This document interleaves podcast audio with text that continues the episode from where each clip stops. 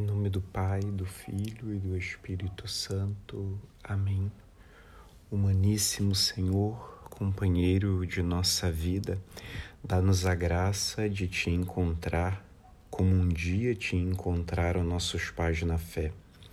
Sê tu mesmo em nós desejo, doçura e vida, e faze que esta existência marcada por ti seja passada contigo no serviço aos irmãos. Vendo-nos, eles glorifiquem a ti, que és o piíssimo Cristo e nosso irmão em todos os momentos. Amém.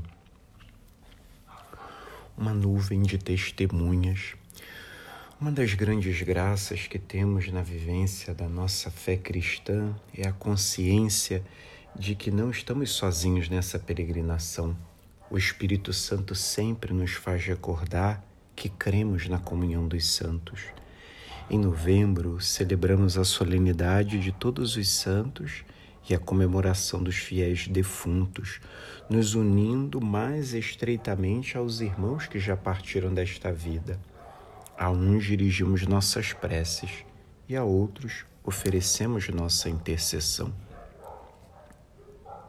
Desse modo, cercados como estamos de uma tal nuvem de testemunhas, desvencilhemo-nos das cadeias do pecado, corramos com perseverança ao combate proposto, com um olhar fixo no Autor e Consumador de nossa fé, Jesus.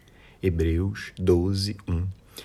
Sendo assim, a Igreja nos recorda parágrafo 2683 do Catecismo, que essas testemunhas, sobretudo os santos que nos precederam no reino, nos guiam na vida de oração através do seu exemplo, dos seus escritos e por sua intercessão em nosso favor. Exatamente por isso, ao longo da história da Igreja, muitas correntes de espiritualidade foram se desenvolvendo de acordo com cada época e com as pessoas que faziam um caminho espiritual e depois propunham a outros. Essa riqueza da igreja precisa ser sempre reconhecida, valorizada e acolhida. A igreja sempre prezou pela unidade e essa é uma das suas notas, mas não uma uniformidade. O Espírito suscita dons e carismas diversos, mas é sempre o mesmo Espírito 1 Coríntios 12, 4. Por isso, tudo que vem dele pode ser diversificado, mas sempre gera união e comunhão.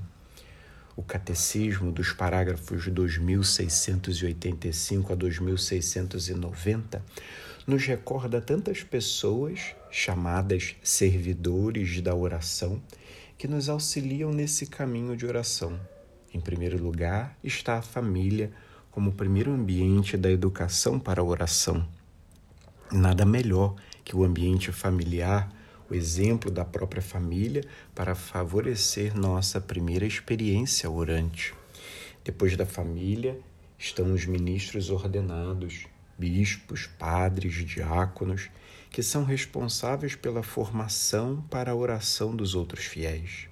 Além deles, os religiosos que consagram a vida à oração, que orientam os fiéis na vida de oração e favorecem essa experiência de fé para tantas pessoas. A catequese é considerada mais uma servidora dessa vida de oração. Sua missão é fazer com que a palavra de Deus seja meditada na oração pessoal, atualizada na oração litúrgica e interiorizada em todo o tempo. Parágrafo 2688. Da mesma forma, os diversos grupos e escolas de oração são verdadeiros sinais e molas de renovação da oração da Igreja.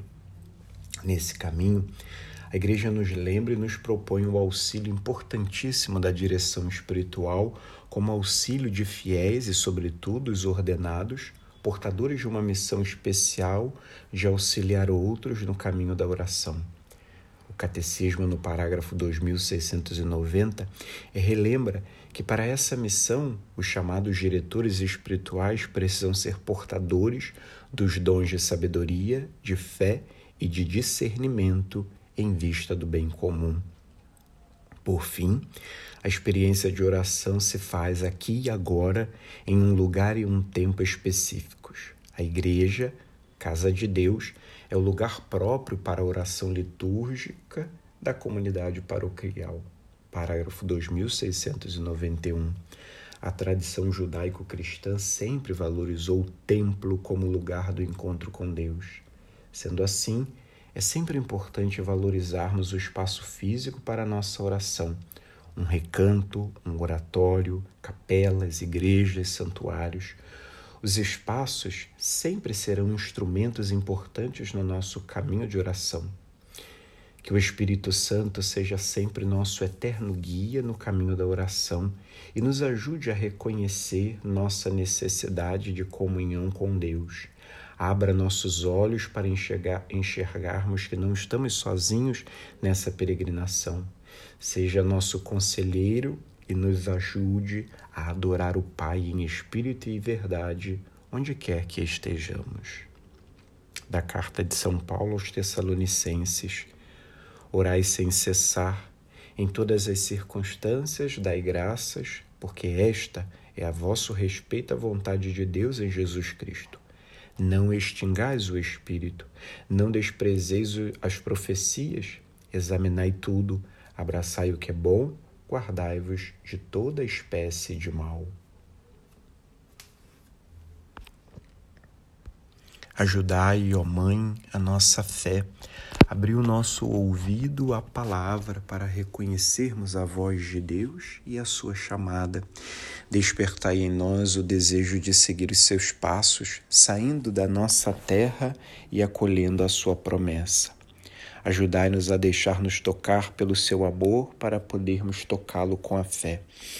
Ajudai-nos a confiar-nos plenamente a Ele a crer no seu amor, sobretudo nos momentos de tribulação e cruz, quando a nossa fé é chamada a amadurecer. Semeai na nossa fé a alegria do ressuscitado. Recordai-nos que quem crê nunca está sozinho. Ensinai-nos a ver com os olhos de Jesus para que ele seja luz no nosso caminho e que esta luz da fé cresça sempre em nós até chegar aquele dia sem ocaso que é o próprio Cristo, vosso Filho, nosso Senhor. Glória ao Pai, ao Filho e ao Espírito Santo, como era no princípio, agora e sempre. Amém. São José Maria, rogai por nós. Em nome do Pai, do Filho e do Espírito Santo. Amém.